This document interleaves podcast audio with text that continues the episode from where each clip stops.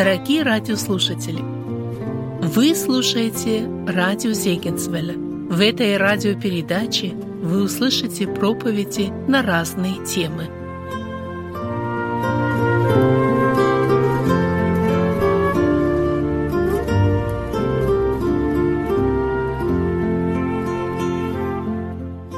Мир вам, дорогие братья и сестры!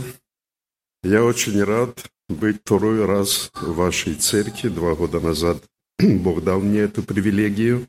Я хотел бы для нашего назидания прочитать, нашего вместе с вами назидания, прочитать э, два текста Священного Писания. Первый текст – это Евангелие от Матфея, 11 глава, 12 стих.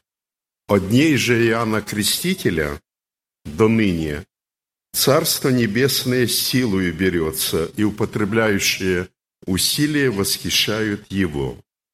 И второй текст – это Евангелие от Луки 16, 16. Мы читаем законы пророки до Иоанна. С этого времени Царство Божие благовествуется, и всякий усилием входит в него. Чем примечательны эти тексты Священного Писания? Они примечательны и важны для нас тем, что они говорят о Царстве Небесном, о спасении. И я думаю, что в этом нашем э, богослужении нет ни одного человека, которого бы не волновал этот вопрос. Вопрос, как достичь э, Царства Небесного, он волновал во все времена иудеев, богатых и бедных. Наверное, вы помните богатого юношу, который был очень обеспокоен и подходил к Иисусу Христу и спрашивал, каким образом он может достичь Царствия Небесного. Этот вопрос волновал апостола Павла, и когда для него стало ясным о том, что истина во Христе, то он э, отказался от всех своих привилегий и посчитал э, все, чем э, до того времени он обладал, свое положение среди еврейского, иудеев, э, подсчитал чем-то маловажным, ничтожным, чтобы достичь Христа, приобрести Христа для того, чтобы достигнуть воскресения мертвых. И даже разбойник на кресте – последний момент э, получил, и э, его э, беспокоил этот вопрос, и он обратился с просьбой «Помяни меня, Господи, когда придешь в Царствие Твое». Ну и, дорогие друзья, эти тексты интересны для нас тем, что они говорят, что войти в Царство Небесное можно только индивидуально только прилагая усилия, то есть не в составе какой-то благословенной нации, какой был, например, Израиль или правильной деноминации. Мы, наверное, уверены, что мы к такой деноминации относимся. Но в Царство Небесное можно войти, только прилагая индивидуальные усилия. Вот как мы прочитали, всякие усилием восхищает его. Ну, безусловно, дорогие друзья, что этот вопрос является дискуссионным.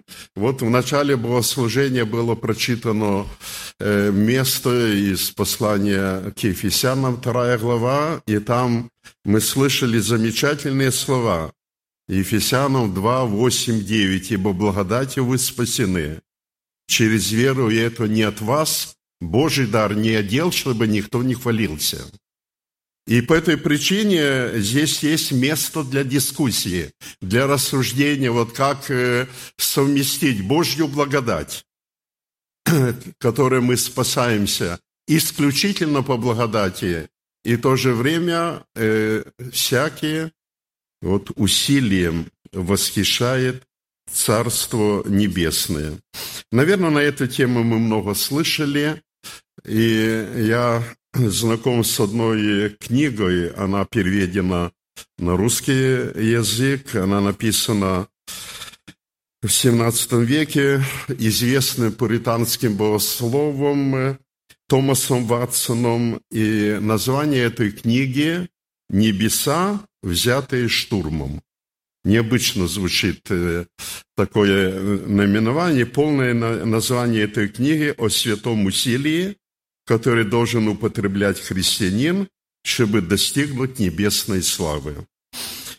Я э, вспоминаю один момент э, из э, служения нашей церкви. У нас был э, молодой брат, начинающий проповедник. Он хотел учиться, он поехал э, учиться в Донецкий христианский университет. Он поучился один год, приехал в отпуск э, и сказал проповедь, которую ну, многие запомнили. Он прочитал из Галатам о несмысленные Галаты и обратился к нашей церкви о несмысленные киевляне. Вас неправильно учили.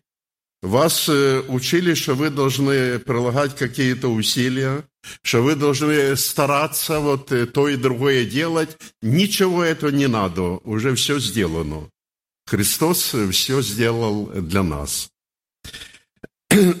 Ну, э, я хотел бы также, перед тем, как мы будем рассуждать о, о прочитанных текстах, э, э, обратить наше внимание, что Царство Божье или Царство Небесное – это одно и то же понятие. Мы не имеем основания ставить какие-то различия между этими двумя понятиями.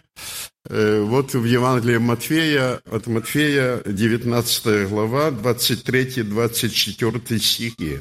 Иисус сказал ученикам своим, истину говорю вам, что трудно богатому войти в Царство Небесное.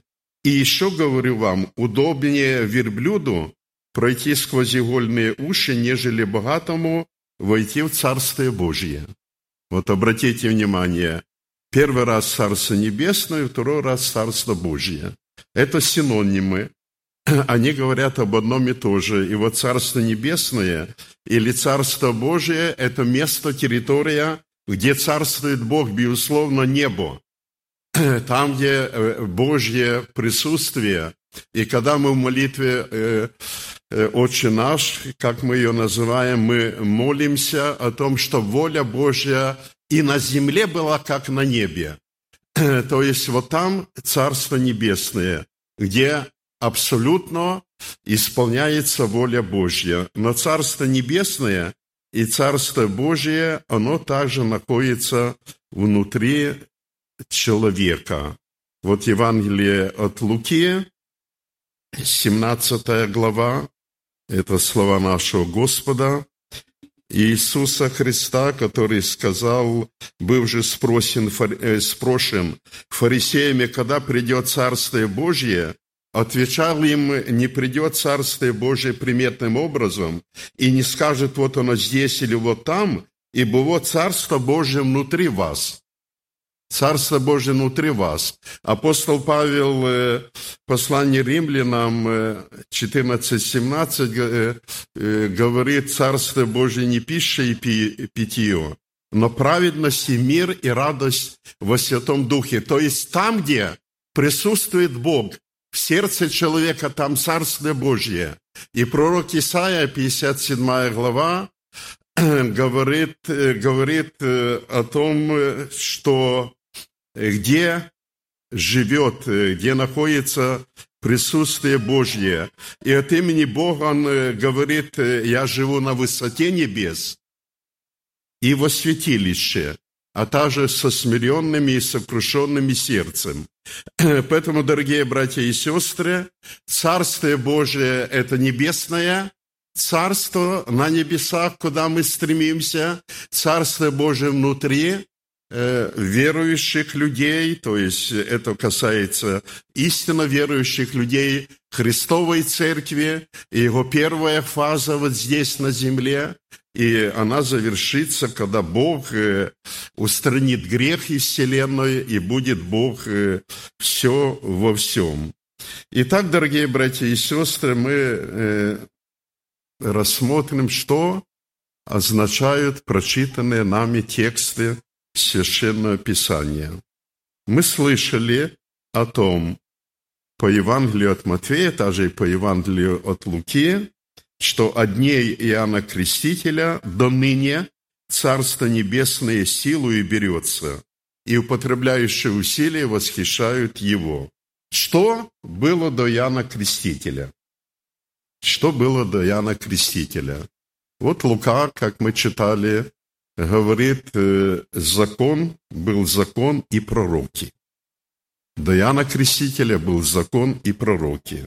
Был народ израильский, как Богом избранный народ, чтобы он мог занять особое положение в Божьих планах. Во Второзаконии 7 глава написано, ибо ты, я читаю с 6 по 9 стихи, это об евреях, об израильском народе. «Ибо ты народ святой у Господа Бога твоего, Тебя избрал Господь Бог твой, чтобы ты был собственным Его народом из всех народов, которые на земле, не потому, что вы были многочисленнее всех народов, принял вас Господь и избрал вас, ибо вы малочисленнее всех народов, но потому, что любит вас Господь, и для того, чтобы сохранить клятву, которой Он клялся отцам нашим. Я пропускаю. Итак, знай, что Господь Бог твой есть Бог, э, Бог верный, который хранит завет свой и милость к любящим Его и сохраняющим заповеди Его до тысячи родов. Итак, дорогие братья и сестры, был избран э, народ, э, это семя Авраама, и чтобы быть в составе народа Божьего, надо только одно условие было. Надо произойти э, от этого семени. Надо родиться в составе этого народа. Надо быть потомком Авраама. Надо иметь доказательную родословную, родословную как бы свою. И э, в книге чисел, э, первые четыре главы, где описывается исчисление этого народа, там написано, что «и объявили они родословие свои по, род, по родам их, по семействах их, по числу имен». То есть каждый, кто входил в исчисление, должен был представить э, свою родословную. А во времена Ездры, вот два, э, во второй главе написано, что некоторые, они искали свои записи родословной, и не нашлось ее, а потому исключены из священства. Это касалось некоторых священников. Таким образом, дорогие братья и сестры, чтобы быть э, в составе народа Божьего, это то, что до Иоанна Крестителя. Как будто не требовалось никаких э, моральных э, обязательств, э, никаких собственных усилий, никаких особых критериев, кроме как доказать свое происхождение от Авраама. Но это была не вся истина. Это была не вся истина понимания евреев времен Иисуса Христа. Евреи времен Иисуса Христа были убеждены, они избранный народ, э, они э, обладают религиозной и национальной исключительностью, и только они э, достойны быть, войти в Царствие Божье.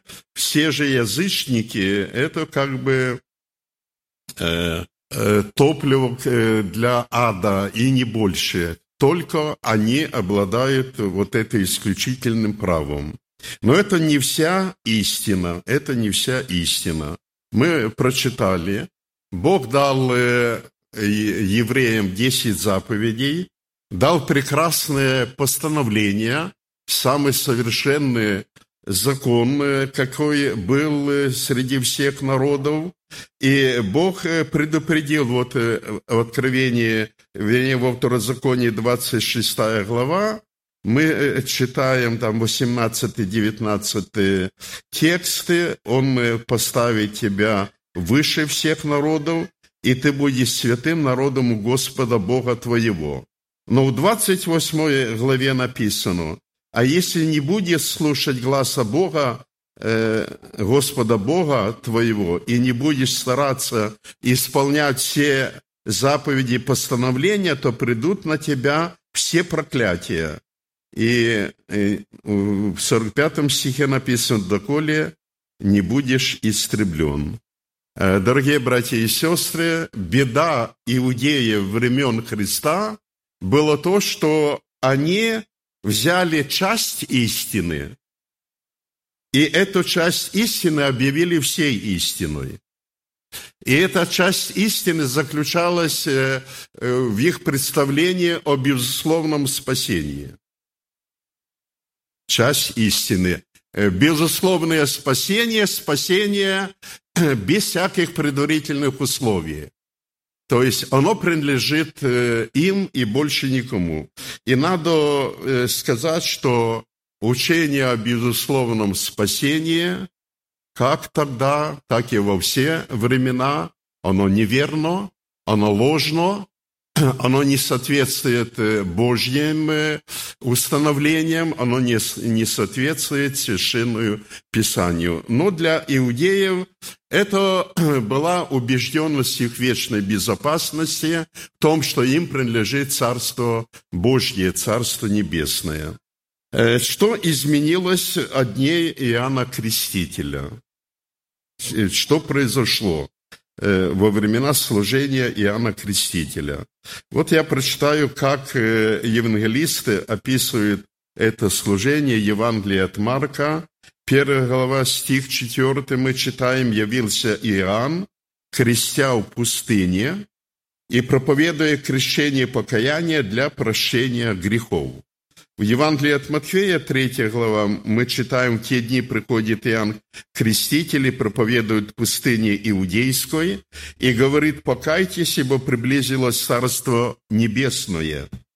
И ниже мы читаем, тогда Иерусалим и вся Иудея, и вся окрестность Иорданская выходили к нему и крестились от него в Иордане, исповедуя грехи свои. Увидев э, же Иоанн многих фарисеев и садукеев, ведущих к нему креститься, сказал им порождение Ехиднины, то есть змеи, кто внушил вам бежать от будущего гнева, сотворите же достойный плод покаяния, и не думайте говорить себе, Отец у нас Авраам. Ибо говорю вам, что Бог может из камней этих воздвигнуть э, детей Аврааму. Э, дорогие братья и сестры, крещение в Израиле было в некоторой мере и до Иоанна Крестителя. И история говорит о том, что таким образом прозелитов принимали в общество народа Божьего через крещение, как бы такое демонстративное, видимое э, омовение. Но для иудеев было абсолютно неприемлемым самим им креститься, так как они были твердо убеждены, что они дети Авраама и уже имеют право на небесное царство. И вот впервые в истории э, Иудеи, э, в иудейской истории появился пророк, который проповедовал пустыне, и который призывал именно иудеев э, принимать крещение, э, покаяние. Именно иудеев. И это было нечто э, совершенно новое. Он провозглашает, как мы слышали, что их происхождение от Авраама не имеет абсолютно никакого значения, если они не покаются. Потому что Бог может э, создать себе детей из э, этих камней, э, как он говорил, и мы об этом читали. И вот это, то, что проповедовал Иоанн Креститель, было совершенно новое. Чтобы быть в Царстве Небесном, недостаточно быть семенем Авраама. Чтобы быть Царством Небесным, надо сотворить э, достойный плод покаяния. Иоанн Креститель конкретно говорит, что должен делать народ, что должны делать э, мытари, что должны делать солдаты, воины. И более того, э, Иоанн Креститель назвал самых главных э, как бы носителей иудейской веры, книжников и фарисеям, э, ну и садукеев, порождением ехиднины, то есть э, фальшивыми иудеями. Проповеди Иоанна Крестителя – это было, ну, можно сказать, настоящая духовная революция. Это полный переворот сознания. И, наверное, если бы не авторитет Иоанна Крестителя, а весь народ его считал пророком, э, то э, ему бы грозило, наверное, отторжение и разные э, последствия за такое учение. Но он имел авторитет, его слово было сильным, его проповедь звучала мощно, и никто не мог противостать ему. И вот э, после этого приходит Христос, а Иоанн Креститель был притечей э, перед Иисусом Христом, готовая почву для проповеди Христа. И Христос э, тоже, как написано в Евангелии от Марка, проповедовал Евангелие Царства Божия, говоря, что исполнилось время, приблизилось Царство Божие, покайтесь и веруйте в Евангелие. Итак, дорогие братья и сестры, со времен Иоанна Крестителя для всех людей, и в том числе для нас, для язычников и для евреев в равной степени, Бог предусмотрел одинаковый путь э, как войти в Царство Небесное, как обрести спасение, то есть надо покаяться, надо приложить, употребить усилия. Это слова Иисуса Христа. Надо стать новым творением. И Христос э, об этом э, э, говорил, и об этом записано в Евангелии от, Иоанна. И теперь с этого момента, дорогие братья и сестры, Э, нет э, исключительного права на спасение, нет такой грамоты, которая давала бы исключительное право на обретение спасения для какой-то группы людей по их национальному или религиозному признаку. В средние века э, было такое понятие, вот против чего э, восстала реформация, Мартин Лютер, были так называемые индульгенции. Это документ, гарантийная грамота, которая выдавалась э, соответствующим священнослужителям, она покупалась за деньги, и всякий, кто покупал эту грамоту, э, получал как бы э, или думал, что он получает э, гаранти, гарантию того, что он э, не потерпит э, наказания за свои грехи, нынешние, прошлые. И даже можно было купить индульгенцию на будущие грехи. Я хотел бы, дорогие братья и сестры, чтобы мы перенеслись как бы в наше время. У нас есть э, Библия, у нас есть Слово Божье, у нас имеется э, вероучение, которым мы придерживаемся. И вот какое должно быть наше понимание этого вопроса, употребляющий усилия, восхищает Царство Небесное. И как совместить это с благодатью Божьей, которой мы э, спасаемся. Я хотел бы назвать, э, мне нравятся те пункты, которые придерживался великий проповедник в Англии, основатель методизма Чарльз Уэсли, вернее, Джон Уэсли, который э, придерживался такого понимания, на земле нет человека, который не нуждался бы в спасении. Это правда. Второе, на земле нет человека, которого Бог не хотел бы спасти. И это тоже правда. Бог желает, чтобы все люди спаслись и достигли познания истины.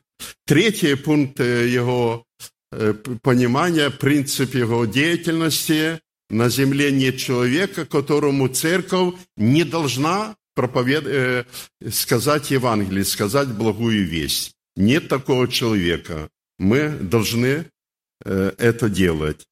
И четвертый пункт. Э, на земле нет человека, который, будучи спасенным, сказал бы, я спасен своими делами, своими заслугами. Мы все спасаемся Божьей благодатью. Итак, мы верим, что спасение человека от грехов и последствия этих э, грехов, вечное осуждение и право на вечную жизнь является настолько великим актом, что его невозможно заработать нашими собственными усилиями, так как у нас нет даже представления, какой эквивалент одного греха, самого маленького греха. Даже праведности Ноя, как и Иезекииль пишет, Иова и Данила было бы недостаточно. Они бы э, не помогли Израилю, Иезекииль от имени Бога говорит, э, э, получить прощение их грехов. Но второй момент, который тоже мы должны отдавать отчет, именно потому, что спасение так велико, так благословенно, так дорого обошлось оно для Иисуса Христа, который претерпел мучительную смерть на Голгофе. Так оно э, дорого было для Отца Небесного, который Сына Своего не пощадил, но отдал Его в жертву за наши грехи. И поэтому оно так велико это спасение, что всякий человек, который его получает, не может быть бесчувственным и равнодушным к тому, что он получает. То есть э, осознание величия спасения должно пройти через душу человека, через сердце э, человека, через его разум, через его чувства, через его волю. Богу не нужны э, спасенные люди, которые были бы каким-то, какими-то зомбированными э, э, существами, э, которые были бы, ну вот, э, не, не способны делать самостоятельный, самостоятельный выбор, и они стали таковыми, потому что кто-то за них это решил, кто-то за них это предопределил потому что кто-то их избрал для этого, но они это не сделали своей собственной волей. Есть такое выражение одного средневекового богослова Бернарда Клервосского, который э, писал так, это 12 век, «Отними у человека свободную волю, и не будет кому спасаться. Отними благодать, и не будет чем спасаться». Поэтому полная истина о спасении включает э, эти две стороны. Мы спасены исключительно по благодати. И второе, дело нашего спасения включает в себя самое э, активное э, участие нашего духа, нашей души, активное участие самого спасаемого. И по этой причине э, получает э, спасение те, кто просит, ему будет дано. Кто ищет, он обязательно найдет. Кто стучит, ему откроют. Я хотел бы обратить э, внимание на слова Иисуса Христа, которые касаются рождения свыше. Они записаны в третьей главе Евангелия от Иоанна. Вы их знаете в беседе с Никодемом Христос сказал, истину, истину, говорю тебе, если кто не родится свыше, не может э, увидеть Царство Небесного. Но вот э, там же, в этой третьей главе, э, это дано как заповедь. Не удивляйся, стих 7 3 главы, тому, что я сказал тебе, должно вам родиться свыше. Рождает Бог, это без сомнения. В, этой, в этом же Евангелии написано, которые нет крови, нет хотения плоти, нет хотения мужа, но от Бога родились. И с другой стороны, здесь написано как повеление, как заповедь. Должно вам родиться свыше. А тем, которые приняли Его, то есть человек должен принять Христа, верующим во имя Его дал власть быть детьми Божьими, которые вот от Бога родились. По этой причине, дорогие братья и сестры, рождение свыше включает в себя, с одной стороны, Божью ответственность, а с другой стороны, должно вам родиться свыше, написано человеку. Я э, видел э, и в моей жизни, и на моем опыте, и я знаю, что многие люди, которые приходили э, к Господу, которые принимали спасение, они имели длительный опыт э, и своего приближения, и опыт э, приложения многих-многих усилий, которые в конечном счете позволили Богу войти в их сердце, и они приняли Иисуса Христа. Был в свое время в Германии в XIX веке э, известный поэт Генри Гейне, он был еврей по национальности, он был неверующий еврей, он отрицал Э, не признавал э, святость Библии, но когда его постигло большое переживание, он заболел, и он долго болел, и он пришел к вере в Бога, именно Бога Библии, к вере в Иисуса Христа.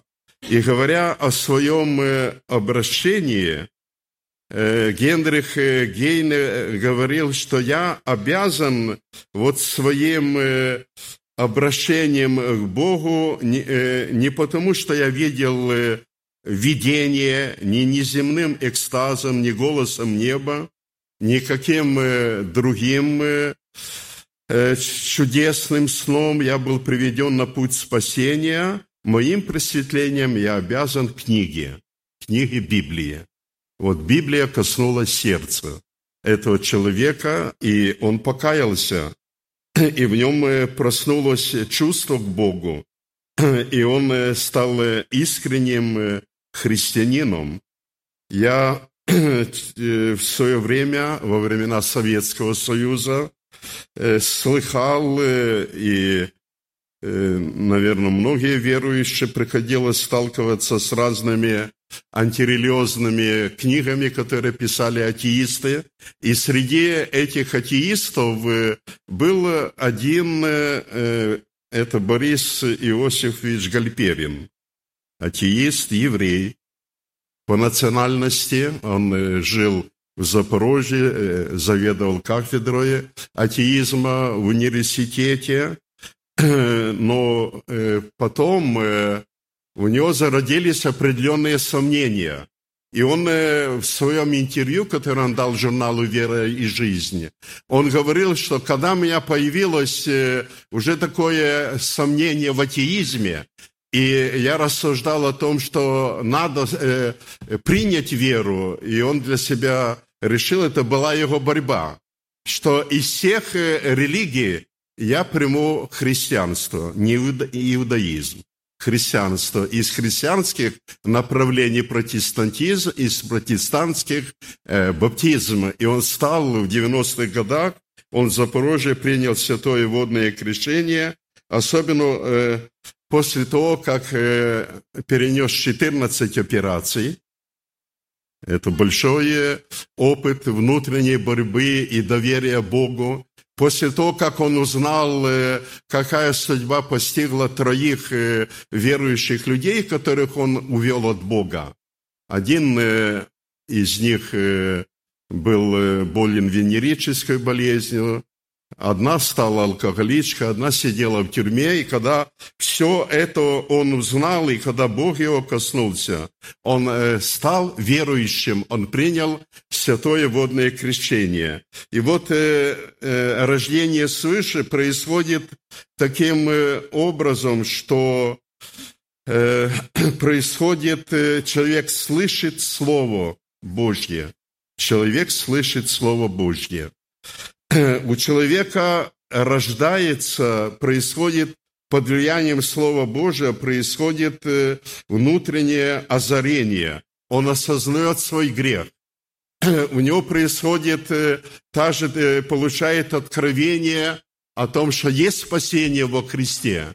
и затем он принимает решение, волевое решение, он кается, и начинается новая жизнь.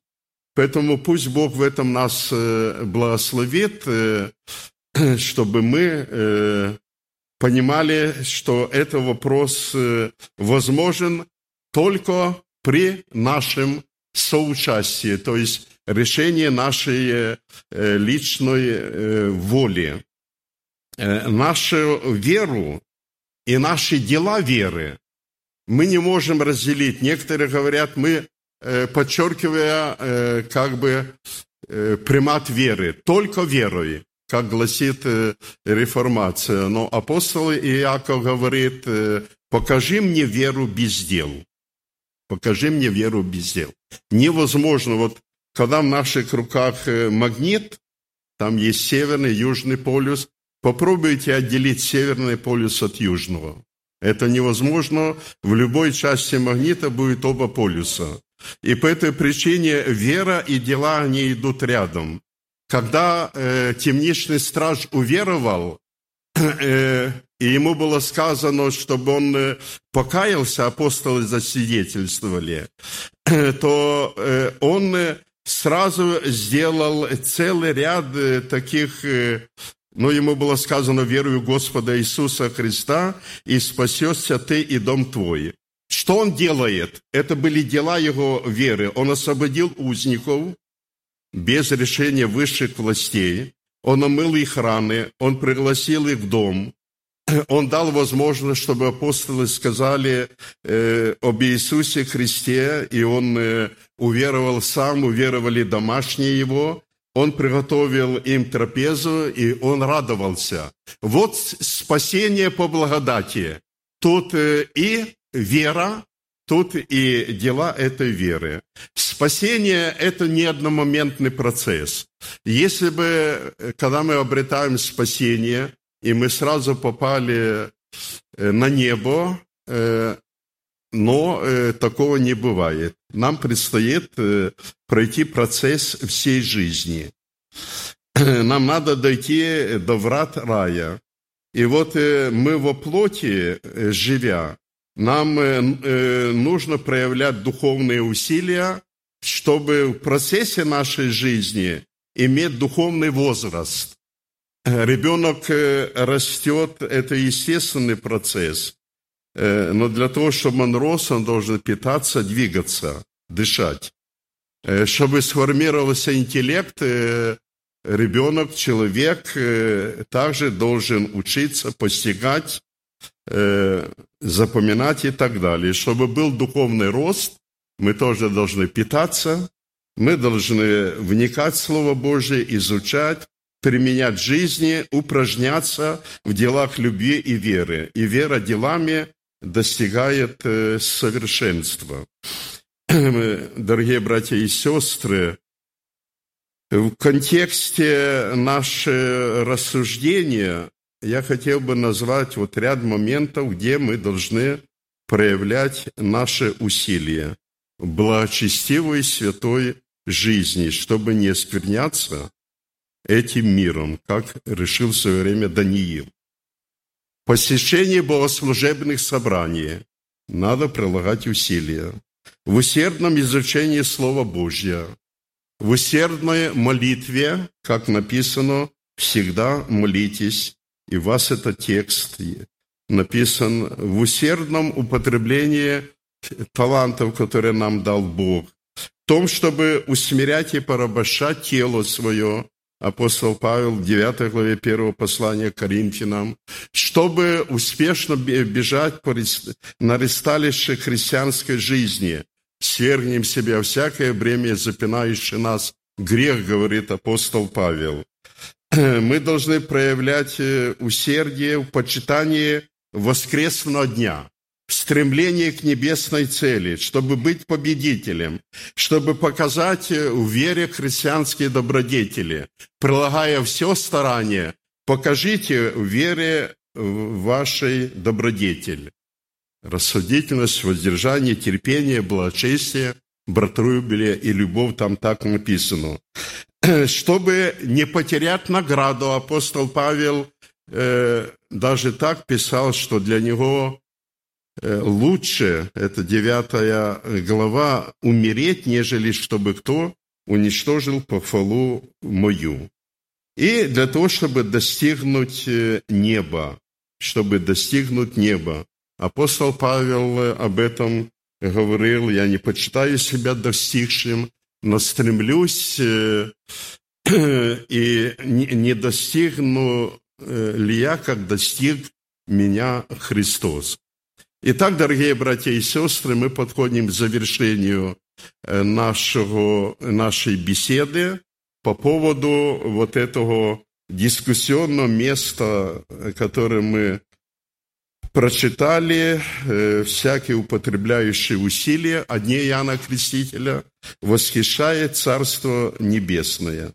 Мы находимся э, в опасности ложных пониманий, опасности ложных, как древние иудеи, которые часть истины объявили всей истиной, и которые э, эту часть истины сделали для себя индульгенцией, которая давала им как будто бы право на беспрепятственный вход э, в небесное царство, так и в наше время есть взгляды, есть понимания, которые являются только частью истины.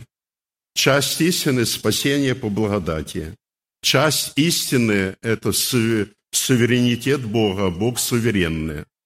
Но полная истина заключается в том, что мы должны, вот как э, Христос э, сказал о дне Иоанна Крестителя, Царствие Божье силою берется, и употребляющие усилия восхищают его.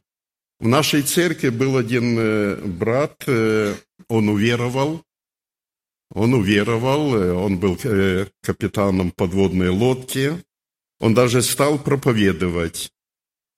Э, но в какой-то момент, когда он, в его жизни там что-то происходило, и он начал интересоваться таинствами, вот православной верой, а таинство – это тоже своего рода индульгенции, когда человек через видимое получает невидимое благословение, независимо от э, своего внутреннего состояния.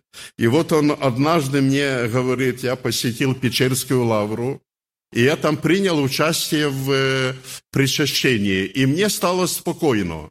Раньше у меня была борьба, э, у меня мысли были, я беспокоился, а теперь у меня наступило спокойствие.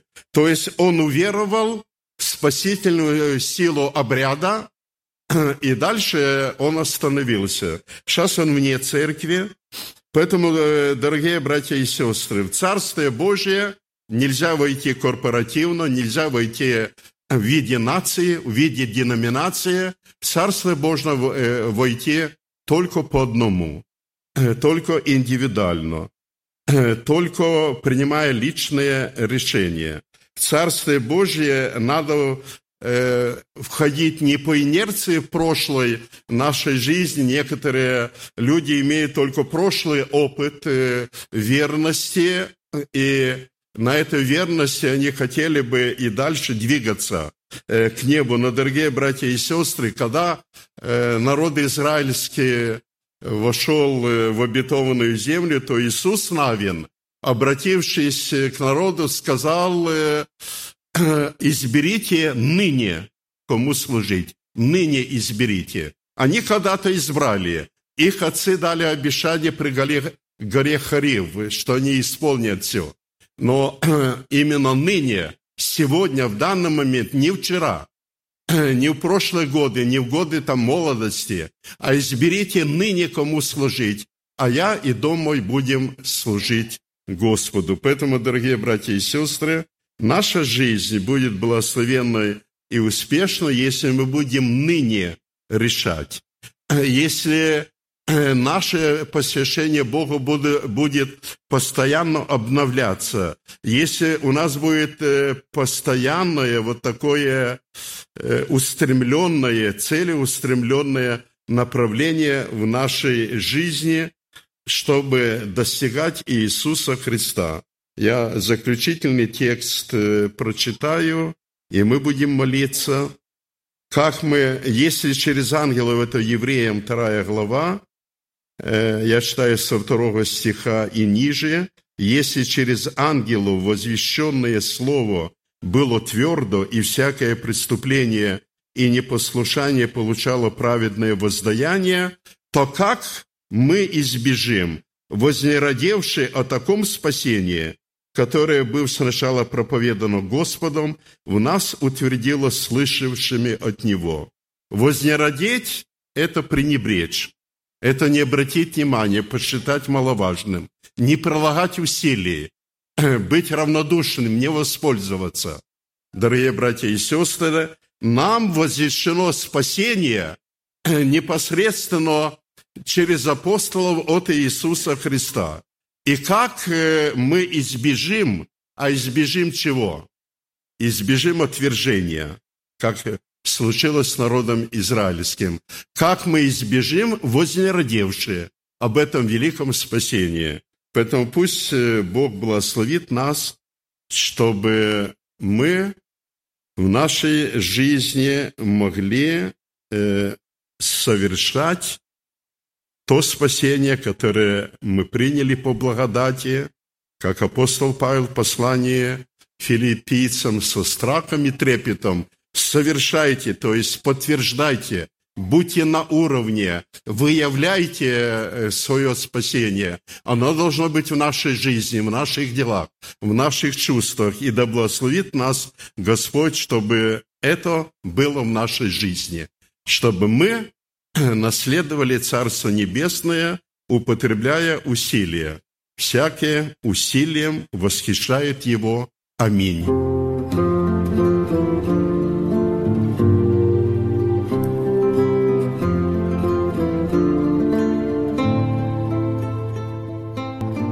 Вы слушали радио Зейгенсвелля «Волна благословения», город Детмалт, Германия. Дорогие радиослушатели, мы желаем вам Божьих благословений –